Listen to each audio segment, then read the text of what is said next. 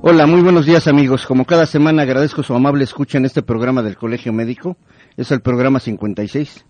El día de hoy tengo el honor de la presencia del doctor José Francisco Suárez Núñez y el tema que vamos a tratar es tuberculosis. Esperamos sus llamadas al 215-2236 y 215-2106.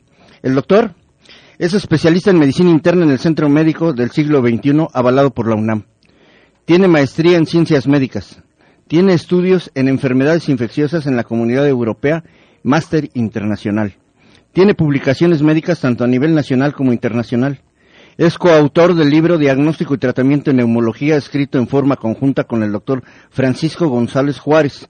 Actualmente labora en el Instituto Mexicano del Seguro Social a nivel privado y a nivel privado y en la Escuela de Medicina de la UVM, donde es jefe de Departamento de Medicina y maestro de diversas asignaturas. Bienvenido, doctor Suárez. Muchas ¿Cómo ha gracias. estado, doctor? Muchas gracias. Y también quisiera decirles que fuera de micrófonos me estaba comentando el doctor, porque yo le preguntaba que por qué había sido preparado en Europa el doctor este, que recibió el premio de la medalla Vaz, Gustavo Vaz. Y bueno, eso es una prueba de la dedicación que deben tener los médicos para precisamente eh, trascender y hacer trascender a México. Doctor, nuevamente bienvenido. Muchas gracias. Iniciaríamos con nuestra primera pregunta. ¿Qué es la tuberculosis, doctor? Bueno, saludando a todo el auditorio que amablemente nos está escuchando. eh, es importantísimo el tema de la tuberculosis debido a que la tuberculosis en realidad es una enfermedad infecciosa que termina afectando los pulmones de las personas que la padecen, pero más allá de eso, es una enfermedad que en México la tenemos muy abundante, eso le llamamos endémica.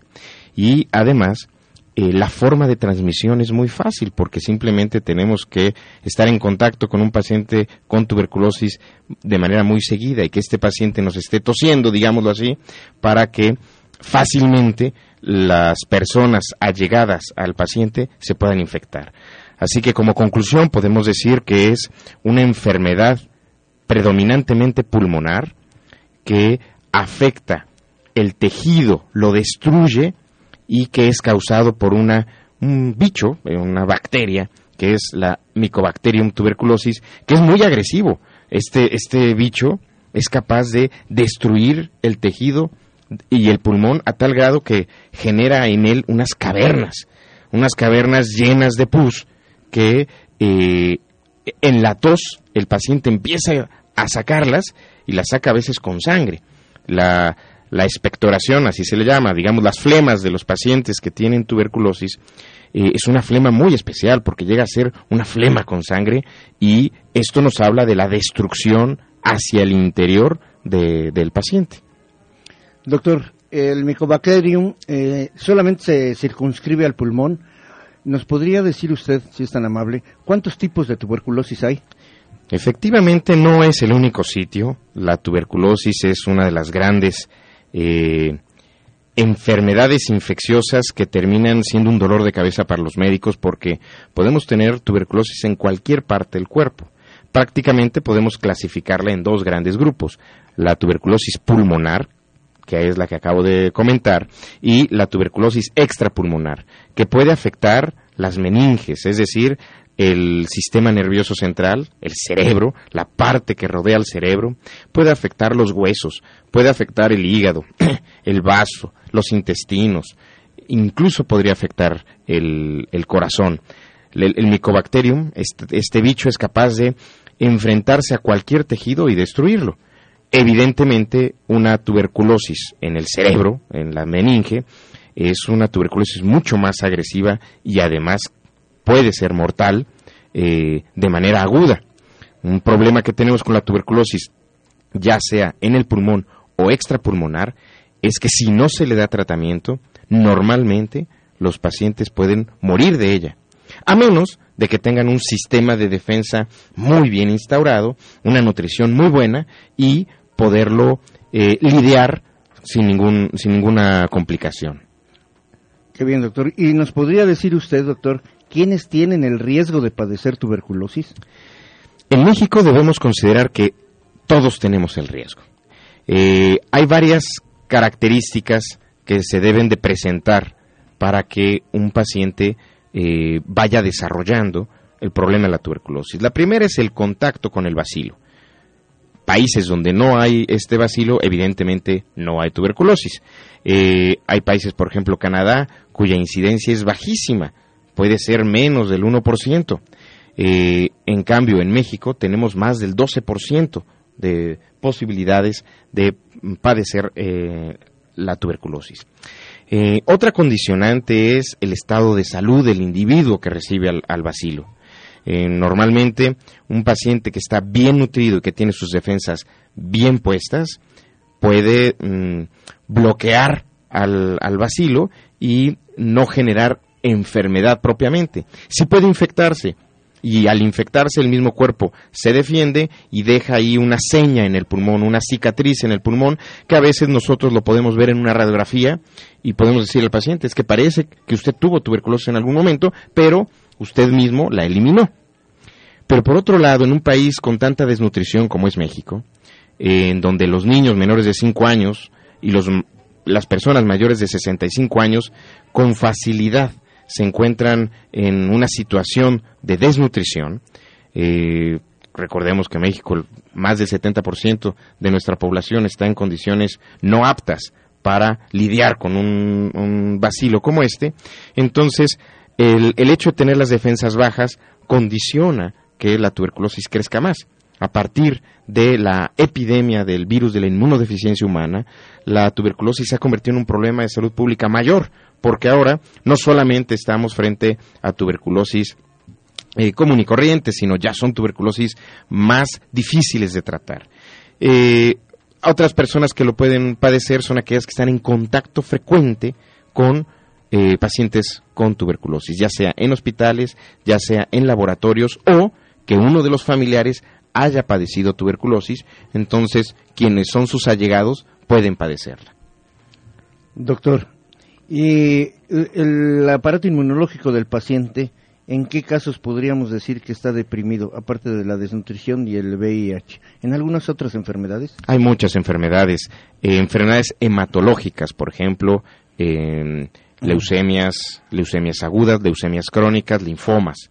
Que bueno, eso es un diagnóstico que se hace en medicina. Pero hay otras características como podría ser los pacientes diabéticos el, paciente diabético tiene un problema para defenderse de las bacterias. Entonces es un foco para que crezca la tuberculosis.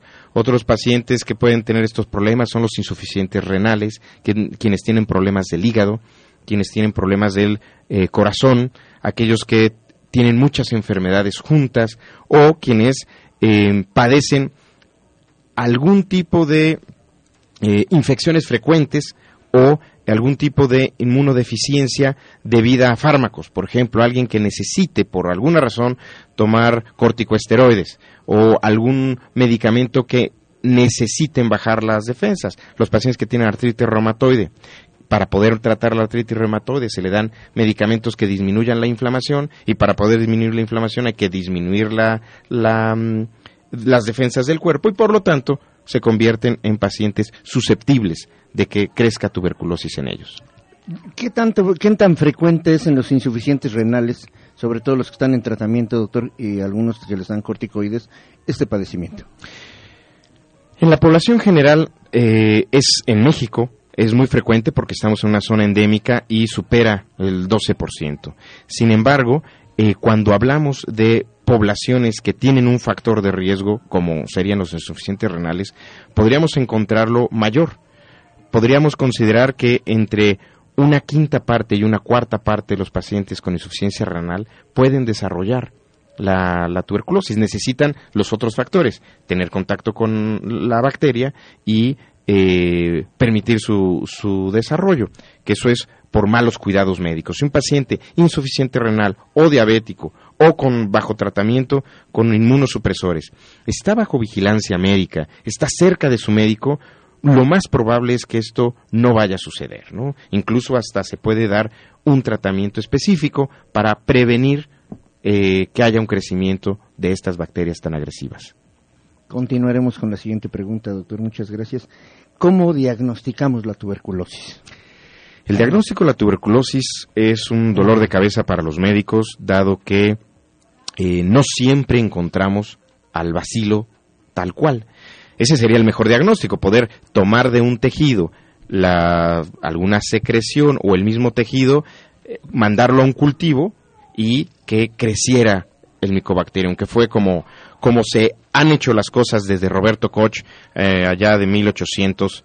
Eh, sin embargo, ah, tenemos otros, otros medios para diagnosticarlo. Podemos nosotros hacer tinciones especiales que se llaman baciloscopías, que aunque salgan negativas, no significa que la persona no tenga tuberculosis, eso es muy importante. Cuando uno ve a un paciente y le dice, mira, yo creo que tienes tuberculosis, te voy a pedir unos estudios a ver cómo sales, y salen negativos, y el paciente dice, bueno, no la tengo, ¿verdad? No, puede tenerla, lo que pasa es que no la podemos encontrar eh, de manera tan evidente. Entonces tenemos los cultivos, las baciloscopías, existen otros estudios de biología molecular eh, se le llama PCR, es un estudio especial en el que podemos ver si hay DNA, o sea, lo más interno que tienen las, las bacterias, podríamos verlo si se, si se encuentra en esos tejidos o en esos líquidos. Em, y tenemos otros estudios con sustancias especiales como este ADA, etcétera. Eh, sin embargo, aún teniendo todos estos negativos, la clínica es muy importante. Cuando decimos la clínica es las características que el paciente presenta, un paciente que llega con fiebre, que tose, tose con sangre, que tiene una radiografía en el pulmón en donde se ve una lesión muy importante, ha perdido peso, está cada vez más demacrado. esto puede ser tuberculosis si se toman los estudios necesarios y todos salen negativos y el médico todavía sospecha tuberculosis. En todos lados del mundo hay una gran cantidad de pacientes que aunque no se tenga el diagnóstico propiamente con el vacilo, digamos, en la mano, entonces se puede dar un tratamiento que es un tratamiento diagnóstico. Y, la, y estos pacientes empiezan a mejorar sustancialmente a la primera semana de tratamiento. Y entonces el diagnóstico sería tuberculosis, aunque nunca se pudo aislar el micobacterio. Doctor, y precisamente ante las evidencias, quisiera yo que usted externara su opinión a nosotros. ¿Qué opina usted de esa prueba que antes se decía la inoculación al cobayo. Bueno, mm, las pruebas, como fueron los principios fundamentales en el tiempo de Luis Pasteur y de Roberto Koch, en donde se decía que para que una eh, enfermedad infecciosa se diagnosticara como tal, tenía que cubrir ciertos criterios. Y uno de esos criterios era que al inocularse en algún animal mamífero, produjese la misma enfermedad que se producía en el humano. Hoy en día hay todavía hay algunas enfermedades que su método de diagnóstico es ese. Sin embargo, la tuberculosis no lo es. La tuberculosis la podemos diagnosticar con otras evidencias, lo podemos diagnosticar con otros estudios, como ya había comentado, y la rapidez con la que tenemos que hacer el diagnóstico nos, nos empuja a que eh, no tengamos que esperar a que se infecte un animal de laboratorio para identificar que sí había ese, esa micobacteria específicamente para esta enfermedad, que es la tuberculosis, tanto pulmonar o extrapulmonar. Y el tratamiento que tenemos a la mano también nos ayuda mucho a hacer tanto pruebas diagnósticas como pruebas terapéuticas. Muchas gracias, doctor. En este momento haremos un pequeño anuncio. Sobre todo, este, bien amigos, no olviden que pueden consultar la página del Colegio Médico y escuchar las veces que ustedes gusten esta y nuestras entrevistas anteriores. Les voy a dar la dirección www.cmqro.org. Ahí podrán encontrar eh, todas las entrevistas que hemos hecho y les va a gustar mucho. También quiero ah, hacer un anuncio porque la Fundación Roberto Ruiz Obregón y el Colegio Médico de Querétaro queremos invitarlos y les recordamos que el día de mañana, sábado 5 de julio, tenemos nuestro cuarto foro sobre diabetes. Participa Cetrarofins, que nos enseñarán a hacer ejercicios para aprender a estar en forma y disfrutar de la vida. Ese es el tema. En esta ocasión nos reuniremos en las instalaciones deportivas del Instituto Tecnológico de Monterrey, Campus Querétaro. Les voy a dar la dirección, tomen pluma y apunten, por favor. Ubicado en Epigmenio González 500. Esto va a ser, ustedes llegan a la puerta y que los conduzcan a donde van a estar las canchas cerradas, donde vamos a estar. No olviden llevar ropa cómoda zapatos tenis y hacer su reservación a los teléfonos 214-4020 y 214-3033 de 9 a 2 y de 4 a 8. este, recuerden también que pueden hablar aquí a esta estación al 215-2236 y 215-2106. XEJX de 1250 de AM, Radio Fórmula, con nuestro interesante comentarista de hoy. Doctor Suárez, continuando con nuestro tema, le haríamos la siguiente pregunta. ¿Por qué la tuberculosis es considerada como un problema de salud pública? Es considerado un problema de salud pública porque, primero, afecta a una población muy importante en el mundo. Estamos hablando de que actualmente hay alrededor de 8 millones de personas infectadas y la mortalidad en el mundo es alrededor de 3 millones al año. A, pesar de ser una enfermedad muy vieja, que la conocemos desde hace muchísimos, muchísimos años, es una enfermedad infecciosa que tiene tratamiento y que debería de erradicarse. De hecho, en algún momento la Organización Mundial de la Salud soñó, vagamente, pero soñó que la tuberculosis se podría erradicar de la faz de la Tierra, lo cual ha sido verdaderamente difícil porque aunque existe el tratamiento y el tratamiento cura, eh, las personas no siguen el tratamiento como debe de ser o el diagnóstico se hace muy tarde. Y esas dos condiciones hacen que la tuberculosis se convierta muy peligrosa para la salud pública porque los pacientes infectados que son bacilíferos, es decir, que son capaces de estar tosiendo los bacilos de manera frecuente, están infectando a otros miembros de la comunidad o a otros miembros incluso de su propia familia. Y esto condiciona una que una enfermedad infecciosa de un paciente en realidad sea una enfermedad infecciosa de 10 o 20 pacientes que todavía no se pueden diagnosticar porque no están empezando a generar la enfermedad. Es un problema de salud pública porque México es endémico, es decir, en México ha habido tuberculosis siempre y hasta la fecha la tuberculosis mata a muchas personas en nuestro país. Es un problema de salud pública porque por cada paciente que reconocemos que tiene la enfermedad, hay cinco o seis familiares que probablemente también estén infectados y es un problema de salud pública porque eh, para poderlo tratar necesitamos gastar muchos recursos en los sistemas de salud porque requiere de muchos medicamentos. Es, es una bacteria tan grave, tan importante y tan agresiva que requiere a veces hasta cinco antibióticos, que les llamamos antifímicos, contra la tuberculosis porque con uno solo no, no sería posible deshacernos de ella. La capacidad que tiene esta micobacteria es de hacer resistencia a este tipo de fármacos. El temor que se tiene en todo el mundo es que están surgiendo nuevas bacterias que son, se les llama así, multidrogoresistentes, que son resistentes a una, dos o incluso hasta tres de los fármacos que tenemos a la mano. Entonces es más rápida la posibilidad que tiene la bacteria de generar resistencia que nosotros como seres humanos, como humanidad, de generar nuevos fármacos contra la tuberculosis. Entonces, hay lugares en el mundo donde nos está ganando la batalla y eso sí es grave. Si empezamos a tener nosotros cepas, es decir, algunas bacterias que sean resistentes a todo lo que tenemos, vamos a estar perdidos en esta batalla que estamos librando contra este, este microorganismo. Doctor, y por ejemplo, en parte del diagnóstico, ¿en qué eh, situaciones estaría, sobre todo en la tuberculosis pulmonar, indicado hacer la prueba inmunológica del PPD?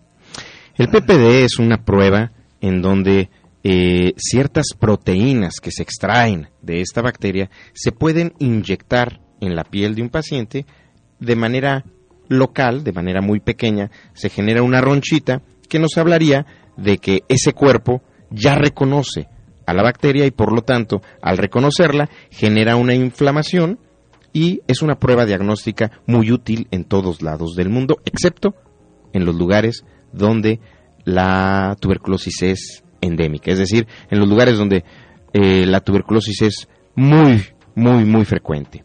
Y lo digo porque cualquier persona, nuestros escuchas, radioescuchas, a lo mejor cualquiera de ellos ya tuvo contacto con la tuberculosis, no desarrolló la enfermedad, pero sí desarrolló las defensas en contra de ella.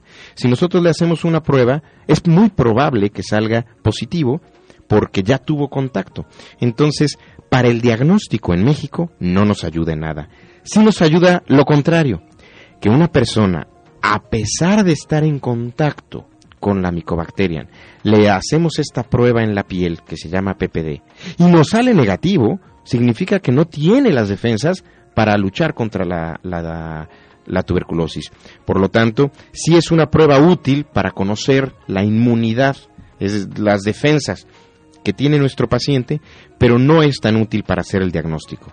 Sin embargo, es una prueba que debemos tener a la mano los médicos, la debemos tener en los hospitales para identificar eh, qué tanto puede luchar nuestro paciente contra la tuberculosis, por un lado, pero sí de estar muy conscientes que no es un estudio muy útil en México para el diagnóstico. No así en otros países, en Holanda, en Canadá, en Finlandia, el que alguien presente una reacción positiva sería rarísimo eh, y evidentemente está hablando de que ha tenido contacto o tiene la bacteria. Pero en México la gran mayoría de nosotros saldría positivo por este contacto tan frecuente que tenemos y por eso es un peligro. Gracias, doctor. ¿Y nos podría también decir y decirle al auditorio qué medidas debemos tomar o cómo podemos evitar la tuberculosis? ¿Cuáles serían las medidas preventivas que tendría que tomar el auditorio? Primero es em, perteneciendo a un sistema de salud como, como el que tenemos en México, una de las vacunas que normalmente se ponen es una que se llama BCG, por siglas de quienes la, la descubrieron y quienes la armaron. Esta vacuna que se pone en los niños pequeños, que termina generándoles una cicatriz muy importante en un brazo y que esa cicatriz dura para toda la vida, es una, es una vacuna muy importante porque protege no para que no tenga tuberculosis. Una persona que se vacunó con la BCG puede padecer la tuberculosis pulmonar. Lo importante aquí es que esa vacuna va a proteger a ese niño o niña durante toda su vida de las formas graves de la tuberculosis, como es la meningitis tuberculosa principalmente, o una que se llama tuberculosis miliar, es decir, una tuberculosis que afecta a todo el cuerpo, a todo el organismo. Esas son muy graves y pueden terminar con la muerte del paciente y gracias a esta vacuna se ha disminuido muchísimo su incidencia. Entonces, un primer paso es la vacuna. El otro es la nutrición. Un paciente que tiene contacto con el bacilo de la tuberculosis y está bien nutrido, es muy frecuente que este paciente salga adelante sin necesidad de presentar la enfermedad. La, nutrición y o la desnutrición son factores que eh, hacen que una persona tenga tuberculosis o no. Y la última podría ser el evitar contacto con personas con tuberculosis. Pero quienes no lo podemos evitar, nosotros los médicos, por ejemplo, o incluso un familiar, si mi esposa, mi esposo, mis hijos, mi papá, mi mamá tuvieran un problema de tuberculosis y yo tuviera que atenderlos, adelante, hay que estar con ellos, hay que atenderlos, pero no pensar que somos completamente inmunes y también ser vigilados por un médico, porque una persona que está en contacto frecuente con un paciente con tuberculosis puede tomar un medicamento, un antifímico, un medicamento en contra de la tuberculosis, que es la isoniazida, que, o la rifampicina, que le puede dar una protección antes de que se infecte. Y aquí solamente se utilizaría uno o dos fármacos y puede uno atender perfectamente a un paciente con tuberculosis.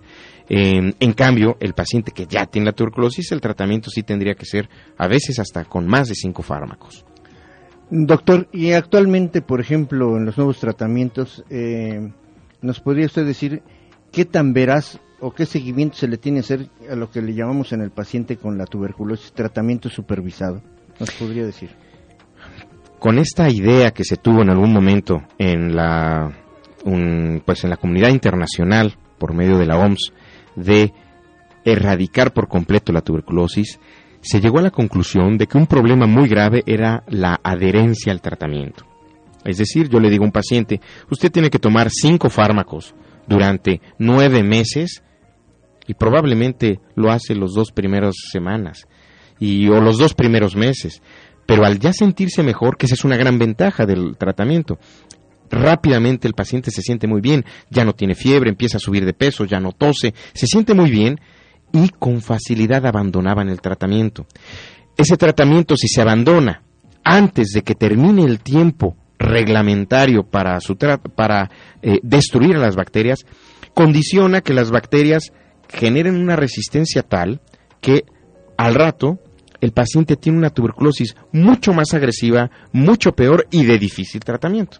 Entonces, al descubrir estas características, un programa que se echó a andar en África y que dio un resultado excelente fue el tratamiento supervisado diariamente. Es decir, a cada paciente se le daban sus pastillitas diarias y se le decía, tómeselas aquí. El, el médico veía que se las tomaba y si no venía el paciente a la consulta, había un equipo de trabajo que iba a las aldeas en África a buscar al paciente y a darles mano a mano su tratamiento. Y eso erradicó por en muchas poblaciones la tuberculosis en África, lo cual era muy difícil de hacer, y disminuyó la incidencia. Así que hoy en día incluso México está dentro de ese programa, el tratamiento supervisado es prácticamente obligado.